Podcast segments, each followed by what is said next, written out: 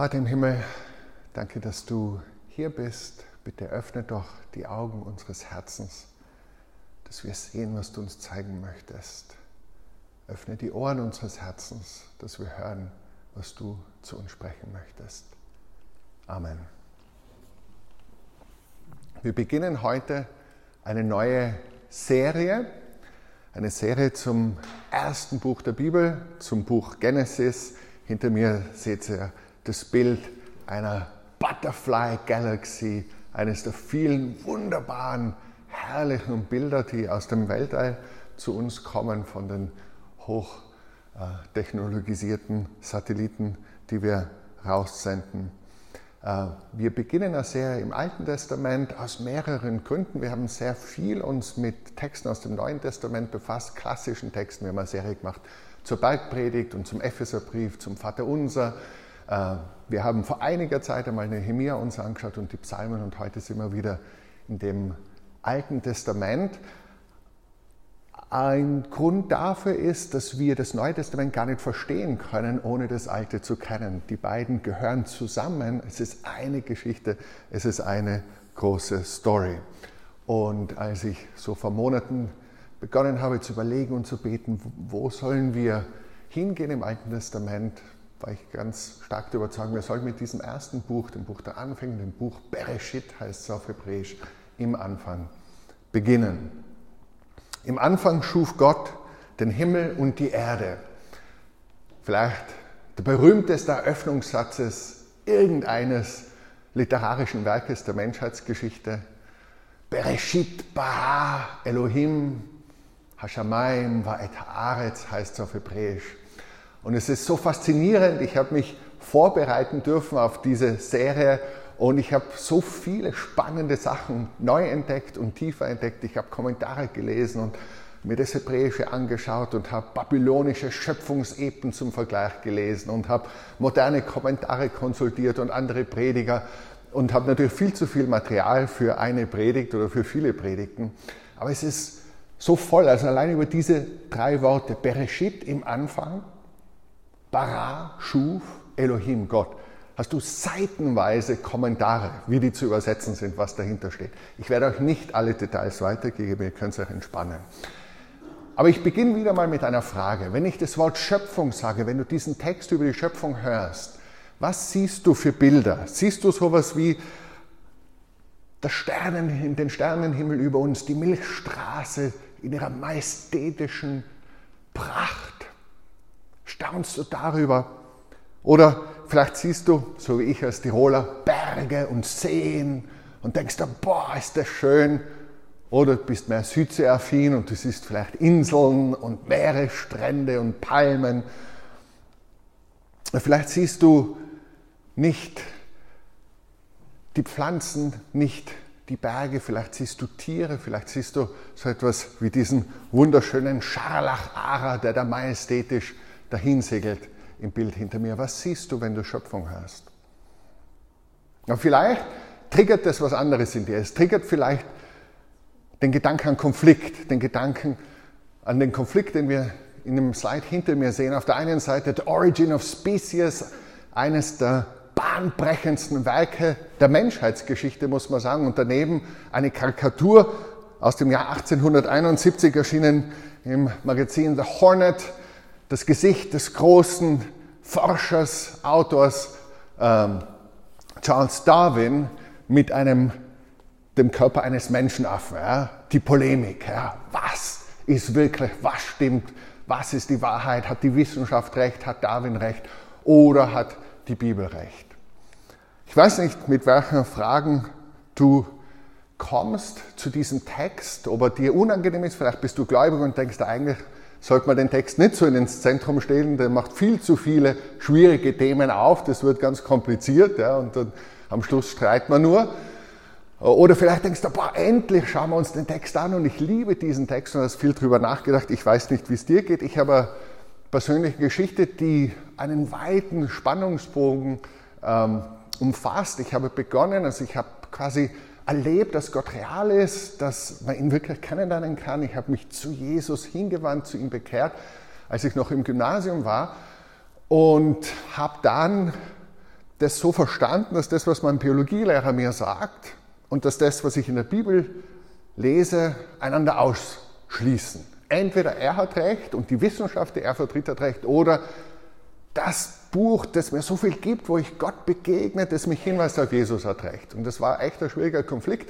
Ich habe ihn dann zunächst einmal so gelöst, dass ich tatsächlich kein Schmäh im Biologieunterricht Oropax getragen habe. Es war wirklich eine ehrliche Geschichte, weil man dachte, das, ist, das bedrängt mich so sehr, ich kann dem nichts entgegensetzen. Ich mache einfach die Ohren zu und bla bla bla, das höre ich mir nicht an. Das ist nicht hundertprozentig irrational, also man kann schon beharren auf Dingen, die man aus gutem Grund glaubt, auch wenn man keine rationalen Argumente hat, aber auf Dauer ist ziemlich ungesund. Wenn ich auf Dauer so unterwegs bin, dann wird jede Universumsendung, so schön sie ist, so herrlich der Scharlachara ist, so wunderbar diese Flamingos sind, die da tanzen, zur Bedrohung, weil immer wieder das eine kommt, wie alt das alles ist und wo das alles herkommt und die Evolutionsbiologie und das kann dir das echt madig machen. Ganz ungesund. Mein Weg war dann so, dass ich Leute kennengelernt habe, die brennen für Jesus, die Gott lieb haben und die brillante Wissenschaftlerinnen und Wissenschaftler sind. Viele von euch wissen es, ich durfte sieben Jahre in Oxford verbringen, wo ich Theologie studiert habe, aber wo ich sehr stark auch eingebunden war in so äh, Seminare, wo verschiedene Wissenschaftszweige zusammengekommen sind, Menschen, die, was weiß ich, Physiker waren und Biologen, Zoologen, und Genetiker und Philosophen und, und Theologen, die alle Christen waren und die gesagt haben, hey, lass uns drüber reden, ja, wie, wie, wie sehen wir das, wie passt das zusammen? Und etwas, was ich als Theologe und jemand, der immer schon Texte geliebt hat, mein erstes Studium war die Dolmetscherei, was ich als Theologe ganz wichtig empfinde, ist, wir müssen die Frage stellen, was will uns der Text sagen? Welche Fragen beantwortet ein Text und welche Fragen hat er überhaupt gar nicht im Blick? Weil einen Text ernst nehmen, gerade einen Text wie die Bibel, einen Text, wo wir sagen, Gott spricht dadurch zu uns, bedeutet eben, dass wir ihn so ernst nehmen, dass wir nicht Dinge in den Text hinein projizieren und nicht unsere Auslegung des Textes verehren und auf den Protest stellen, sondern dass wir den Text immer wieder neu befragen und immer wieder auf den Grund gehen und immer wieder sagen, haben wir es richtig verstanden und was will der Text uns eigentlich wirklich sagen? Und wenn wir über diese Frage sprechen, welche Frage hat für dich und für mich und für die ersten Hörerinnen und Hörer dieses Textes am meisten Bedeutung.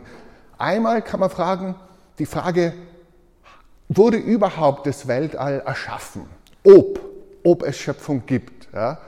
Ob hinter der Physis noch mehr steckt, hinter dem, was wir betasten können, hinter der Materie. Und wenn ja, dann wer? Wurde das Universum von Gott erschaffen? Oder wenn nicht, was ist die Alternative? Materialismus, Atheismus, vielleicht irgendeine Form von Pantheismus, das ist, finde ich, eine total spannende und relevante Frage und ich bin überzeugt, der Text spricht zu dieser Frage. Dann kann man sagen, wann ist das geschehen? Ist schon interessant, aber jetzt existenziell für mein Leben und dein Leben hat es relativ wenig Relevanz. Wie ist es genau geschehen? Auch super spannend, super interessant, aber für mein Leben in der Nachfolge als Christ hat es relativ wenig Relevanz. Aber dann kann ich nicht nur fragen, ob, wann und wie, sondern Wozu? What's the point of it all? Was ist der Purpose? Was ist der Hintergedanke? Und das, liebe Freunde, ist die größte und wichtigste und brisanteste Frage, weil die hat mit meinem Alltag zu tun, die hat mit meiner Lebensgestaltung zu tun, mit meinen Träumen, wie ich mein Leben gestalte. Und das steht meiner Überzeugung nach im Zentrum des Textes damals, als er verfasst wurde, und bis heute. Und das macht den Text extrem relevant. Meine Überzeugung heute ist, dass dieser Text, dieses erste Kapitel der Bibel gar nichts sagen will und auch nichts sagt, weder über das Wann noch über das Wie. Da können wir mal einen, einen Big Question Sunday dazu machen oder einen, einen Studienabend, Deep, Deep Talk oder so und drüber reden, wie man dazu kommt. Ein bisschen was möchte ich dazu sagen, aber dass im Zentrum steht, wozu hat Gott geschaffen und wer hat da geschaffen. Und wenn wir diesen Text lesen, das erste, und das ist mein erster Punkt heute, das war nur Preliminaries bis jetzt, der erste Punkt ist, dieser Text, und ich habe es da hinten illustriert, ist ein Jahrtausende alter Text. Und es tut uns gut, den Text uns erst einmal fremd zu machen, bevor man gleich wieder so lesen, weil wir so viele Deutungen schon übernommen haben und uns der Text so vertraut ist, dass wir gar nicht mehr wahrnehmen, dass dieser Text eigentlich ein fremder Text ist. Ihr seht da hinter mir auf der linken Seite die Textausgabe, wissenschaftliche Textausgabe des Alten Testaments, Biblia Hebraica Stuttgartensia mit Fußnoten und so weiter. Und dort beginnt es eben von rechts oben liest man dann Bereshit bara Elohim. Am Anfang schuf Gott. Auf der rechten Seite seht ihr ein, eine kleine äh, Tafel, Tontafel mit Keilschrift, die kann in diesem Raum mindestens ein Mensch lesen.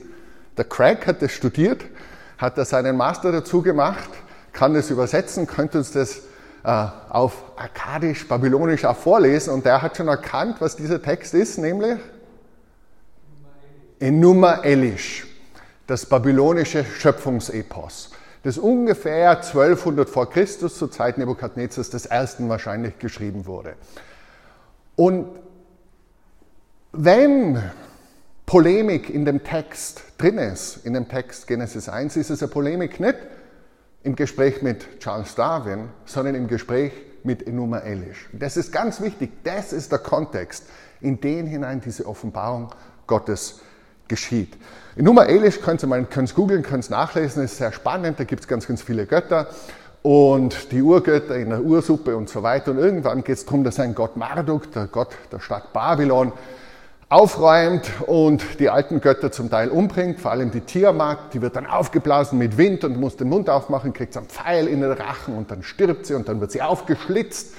Und aus den zwei Teilen ihres Körpers werden dann Himmel und Erde gemacht. So ist es alles passiert. Und wozu wird der Mensch gemacht?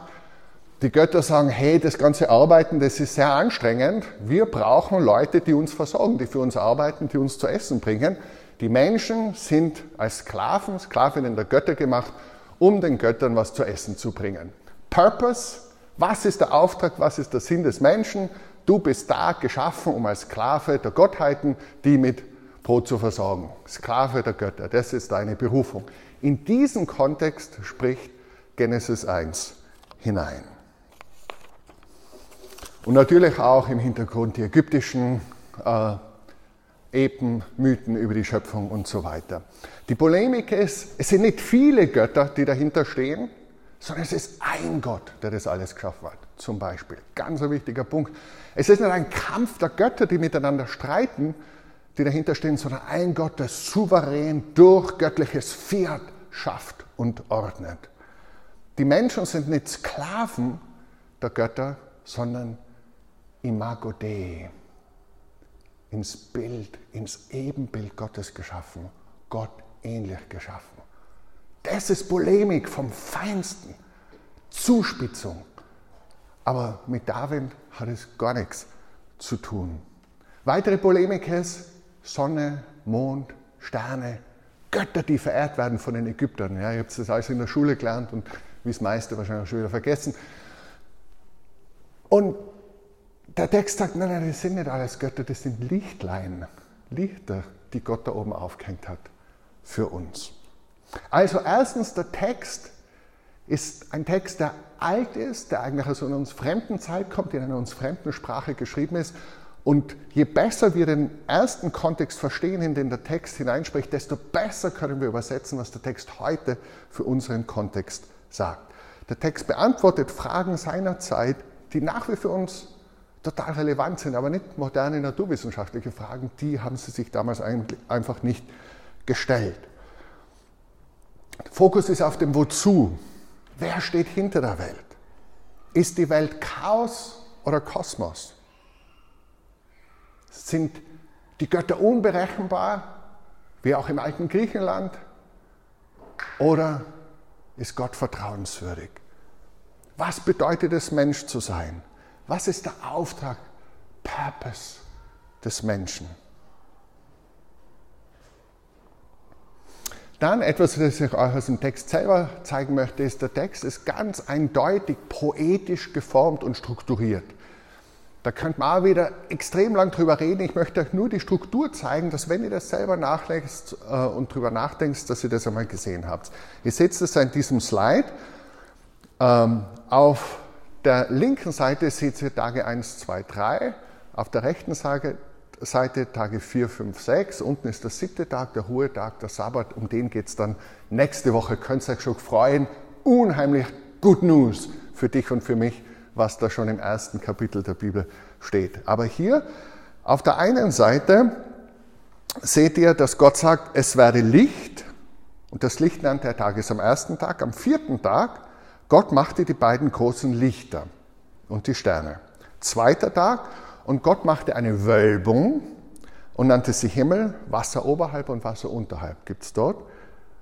Und am fünften Tag, es sollen die Wasser vom Gewimmel lebender Wesen wimmeln und Vögel sollen über der Erde fliegen und unter der Wölbung des Himmels.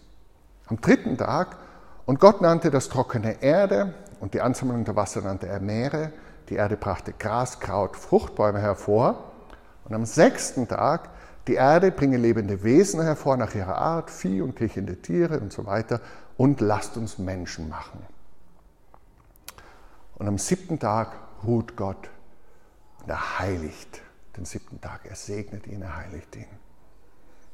Es noch einmal mehr zusammengefasst am nächsten Slide. Am Tag 1, 2, 3 schafft Gott die Räume und die Bereiche und am vierten und fünften und sechsten Tag befüllt er sie mit denen, die darin ihren Wirkungsbereich entfalten. Gott schafft Licht am ersten Tag und am vierten Tag Sonne, Mond, Sterne. Wenn wir den Text als naturwissenschaftliche oder eine, eine journalistische Beschreibung dessen, was da ein Beobachter gesehen hat, verstehen, tun wir uns da gar nicht so leicht damit zu sagen, okay, Gott schafft Licht und es gibt Tag und Nacht, aber Sonne, Mond und Sterne werden erst geschaffen am vierten Tag. Da kann man sagen, naja, die sind erst dann sichtbar worden, aber dann legt man was in den Text hinein, weil das steht nicht da. Es steht, sie wurden erst geschaffen am vierten Tag. Also wenn, dann wollen wir es schon wirklich wörtlich nehmen und ernst nehmen.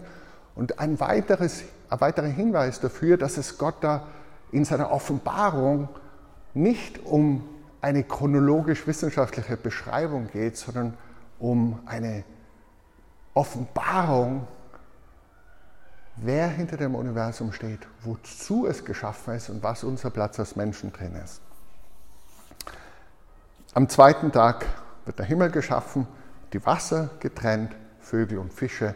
Am, sechsten, am fünften Tag parallel dazu und am dritten Tag das Land und die Pflanzen, die hervorkommen. Dann werden Tiere und Menschen geschaffen und die Pflanzen als ihre Nahrung.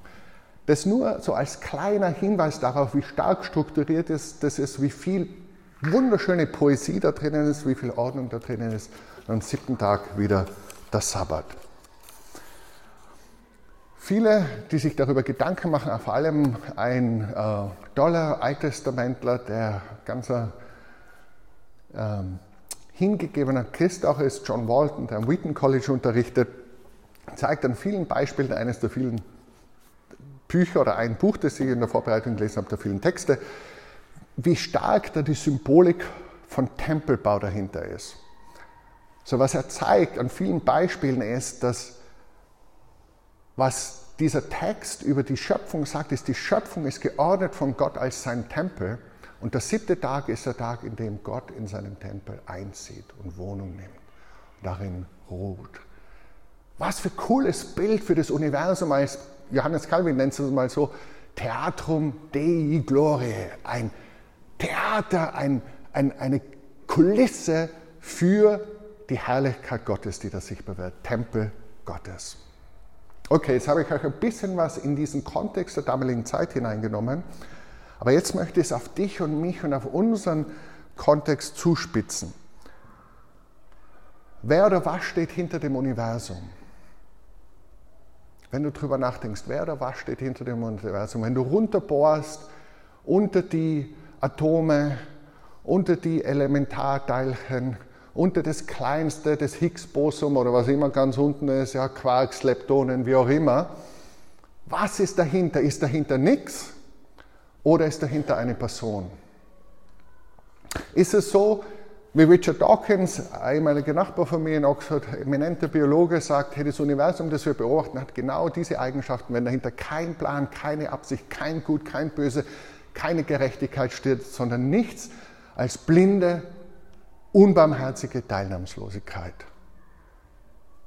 Ist der letzte Fakt über das Universum, dass es dem Universum schnurzpiepe egal ist, ob es dich gibt und mich gibt oder wie es uns geht. Oder ist der letzte Fakt des Universums, dass hinter dem Universum eine Person steht. Eine Person, die liebt. Die Liebe ist, Gott ist Liebe, die in sich selbst Beziehung pflegt und die aus diesem Überfluss der Liebe, aus diesem Überfluss der Größe, aus diesem Überfluss des Seins schafft. Und zwar nicht Sklaven, um seinen Nöten abzuhelfen, sondern gegenüber in seinem Bilde, Imago Dei. Das ist die zweite Frage schon angesprochen. Was bedeutet es, Mensch zu sein? Was ist der Wert eines Menschen, gerade eines Menschen, der keinen ökonomischen Wert hat, der nichts beitragen kann, äh, aufgrund einer Einschränkung, körperlicher Einschränkung, geistigen Einschränkung, altersbedingten Einschränkungen? Was ist der Wert eines Menschen, der nicht liefert für den Markt, für die Wirtschaft, für das Bildungswesen? Was ist der Wert eines Menschen? Schwierig, das letztendlich zu begründen in einem völlig teilnahmslosen, blinden, teilnahmslosen Universum. Ganz stark zu begründen, wenn es stimmt, dass jeder Mensch geschaffen ist als Imago Dei, als Ebenbild, als Abbild Gottes. Dann gibt es nichts Heiligeres in dieser Welt, als wären Menschen kein Tempel, kein überwältigender Berg, keine Schönheit der Natur ist nur ähnlich heilig und herrlich wie ein Mensch, egal was er oder sie beitragen kann. Und das ist cool, wenn wir in die Welt schauen und das ist gut für das Miteinander, wenn wir das glauben, wenn wir das so sehen. Man kann aufzeigen, wie stark historisch diese Überzeugung unsere westliche Kultur geprägt hat, wie stark die Menschenrechte, die uns so wertvoll sind, aus diesem Bild des Menschen kommen, wie stark sie da drin verankert sind. Aber es ist nicht nur für unser gesellschaftliches Miteinander wichtig, es ist für dich und für mich so ein Geschenk zu wissen. Ich bin unendlich wertvoll. Du bist unermesslich geliebt. Du bist Ebenbild Gottes. Du hast echte Freiheit, echte Würde, Niemand kann sie dir nehmen, egal wie es in deinem Job ausschaut, egal ob Ehe und Familie etwas ist, das du dir wünschst, aber nicht erlebst, oder ob es schwer ist, oder ob du Scheitern darin erlebst oder erlebt hast. Egal, was du verbockt hast oder was andere in dir verbockt haben, du bist unermesslich wertvoll, unendlich geliebt. Du bist ins Ebenbild Gottes geschaffen.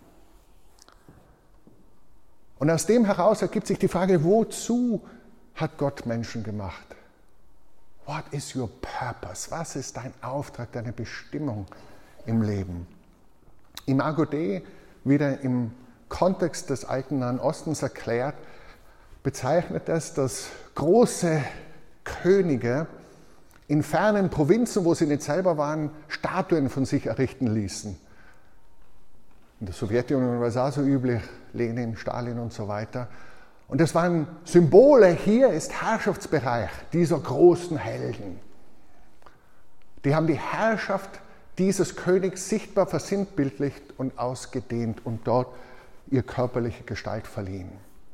Das heißt, wenn wir als Menschen ins Ebenbild Gottes geschaffen sind, bedeutet das in dem Kontext ganz besonders auch, dass wir als Statthalter und Statthalterinnen Gottes seine königliche Herrschaft repräsentieren und dort sichtbar werden lassen sollen, wo wir stehen. Es ist funktional, es ist ein Auftrag, Imago Dei.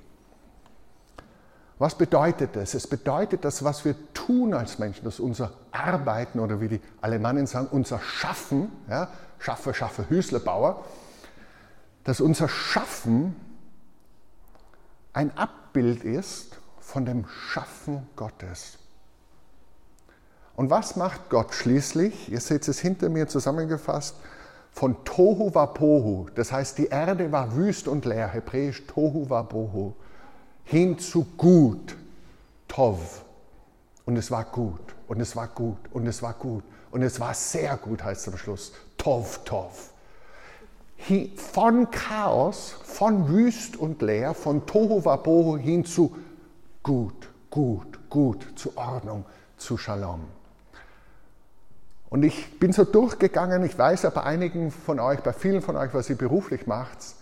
Und jeder unserer Berufe, und auch wenn er nicht ein Beruf ist, der monetär vergolten wird, wo der Markt dafür bezahlt, sondern es Arbeit ist, die unbezahlt geschieht, alle unsere menschliche Arbeit hat, soweit ich sehen konnte, diesen Aspekt von der Intention her, aus Chaos Ordnung zu schaffen, aus Durcheinander Shalom zu schaffen. Das ist der Auftrag von Arbeit von menschlichem Schaffen.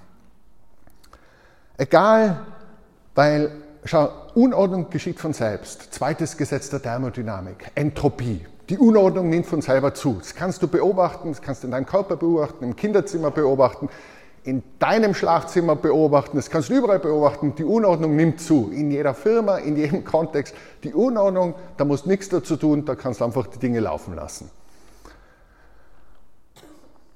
Und egal, ob du eine Schule leitest oder ob du Babynahrung zubereitest und Windeln wechselst, ob du als Arzt eine Schilddrüsenfunktion behandelst oder im OP Sachen wieder zusammenflickst oder Frühchen betreust, egal ob du Webseiten programmierst oder alte und kranke Menschen pflegst, egal ob du Projekte planst und managst oder ob du Lieder schreibst, ob du Menschen in Prostitution oder am Sterbebett seelsorgerlich begleitest, ob du eine Firma, Abteilung oder eine Botschaft leitest, ob du Bilder malst oder Goldschmuck herstellst, egal ob du im Labor forschst, Texte schreibst, Sprachunterrichtest, E-Mails schreibst, Terminkalender planst, ob du mit den 48ern den Müll wegbringst. Dein Auftrag ist letztlich immer, von Chaos Kosmos zu bringen, von Tohu Wabohu Tov zu bringen. Ordnung, Wohlergehen. Das biblische Wort dafür ist Shalom, was viel mehr heißt als wie kein Streit oder kein Krieg, sondern Wohlergehen, göttliche Ordnung. Und das bedeutet, in deiner Berufung, in deinem Beruf, bist du Nachahmer, Nachahmerin Gottes. Du bringst Ordnung, Shalom aus dem Chaos. Und natürlich ganz wichtig, am siebten Tag ruht Gott, er segnet ihn, er heiligt ihn. Man könnte noch viel dazu sagen, was noch drin steht in diesem ersten Kapitel, dass Körperlichkeit gut ist, dass wir Christen nicht glauben, dass nur die Seele gut und heilig ist. Körperlichkeit, auch körperliche Genüsse sind gut, sind von Gott geschaffen.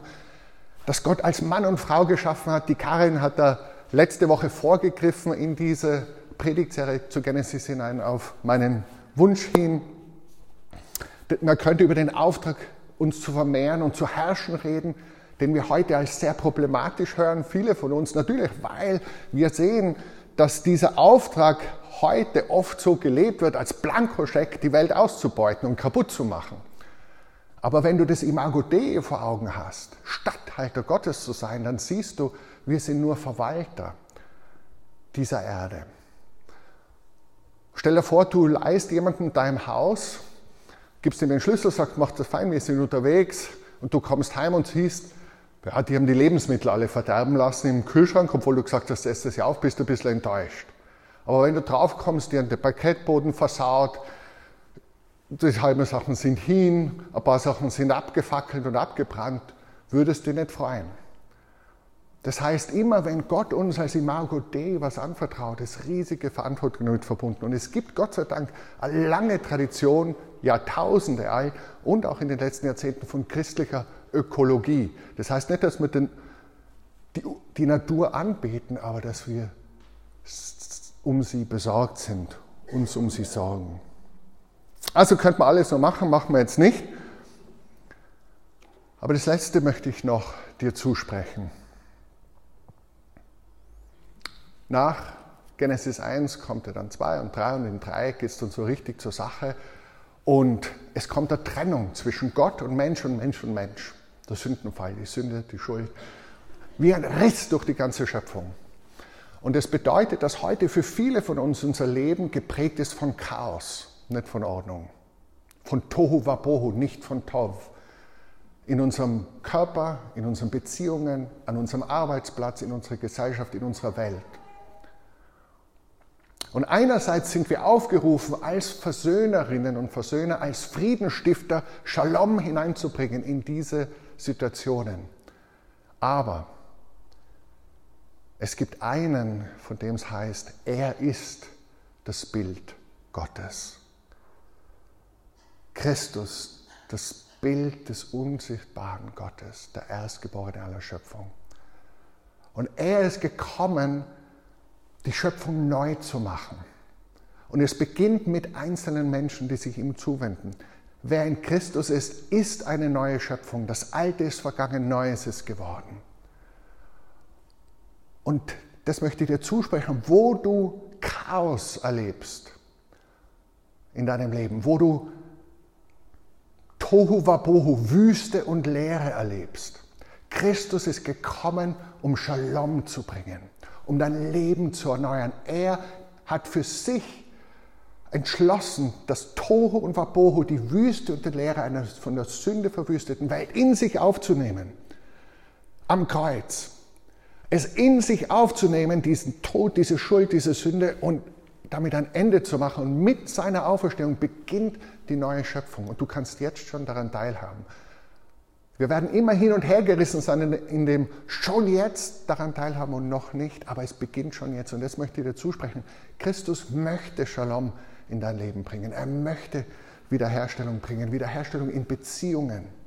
Versöhnung zwischen Mann und Frau, zwischen Eltern und Kindern, Großeltern und ihren Enkeln, zwischen Freunden, zwischen Nachbarn, zwischen Weggefährten, zwischen Geschäftspartnern. Er möchte Shalom bringen. Er möchte Shalom bringen. Er. Und aus unserer Kraft schaffen wir es nicht. Lass dich zuerst beschenken von ihm, der unser Friede ist. Christus ist unser Friede. Und dann lass uns so handeln, wie Gott mir, so ich dir. Wie Gott mir, so ich dir. Und wie macht es Gott? Am Anfang schwebt der Geist Gottes über den Wassern des Chaos. Und dann spricht Gott. Seit frühester Zeit haben die Kirchenväter darin gesehen, auch ein Bild dafür gesehen, dass Gott schon in seiner dreigestaltigen, in seiner Dreifaltigkeit sich zeigt, der Vater, das Wort, das Gott spricht, Jesus, das Wort Gottes, der Geist Gottes. Die sagen, lasst uns Menschen machen. Was bedeutet das für uns? Der Geist Gottes möchte Ordnung bringen in dein Leben. Wie macht das? Durch das Wort. Primär durch das Wort, das Fleisch wurde, durch Jesus, der dich von innen her erneuert, der dir Wohnung nehmen möchte, der in dir Wohnung möchte. möchte. Aber auch durch das Wort, inspiriert von Gott, das Ordnung bringt in dein Denken, in dein Leben, in dein Sehnen, in dein Fühlen. Gott, der uns von innen her erneuert. Und ich möchte jetzt einfach noch gerne beten. Vielleicht bringst du einfach die Bereiche deines Lebens in deinen Gedanken, in dein Herzen vor Gott hin, wo Chaos herrscht. Entweder in dir, in deinem nächsten Umfeld, auch im Körper oder, oder dort, wo Gott dich hingestellt hat, beruflich. Lass uns doch noch beten, dass Gottes Shalom da hineinkommt. Gott, Vater, Schöpfer aller Dinge, Du siehst jeden Schmerz, jedes Chaos, jede Schuld, Scham und Sünde in diesem Raum. Und die Lasten derer, die um uns sind, die wir am Herzen tragen.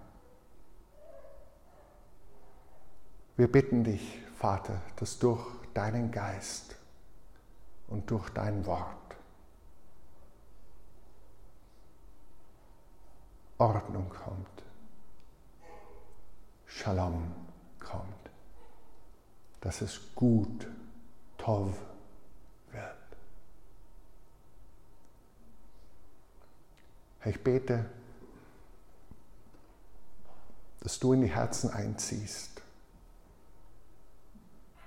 Jesus Christus, Bild des lebendigen Gottes. Dass du Gottes Ordnung und Frieden in unser Herz bringst und uns mit dem Vater und miteinander versöhnst und uns zu Versöhnern, zu Friedenstiftern machst. Amen.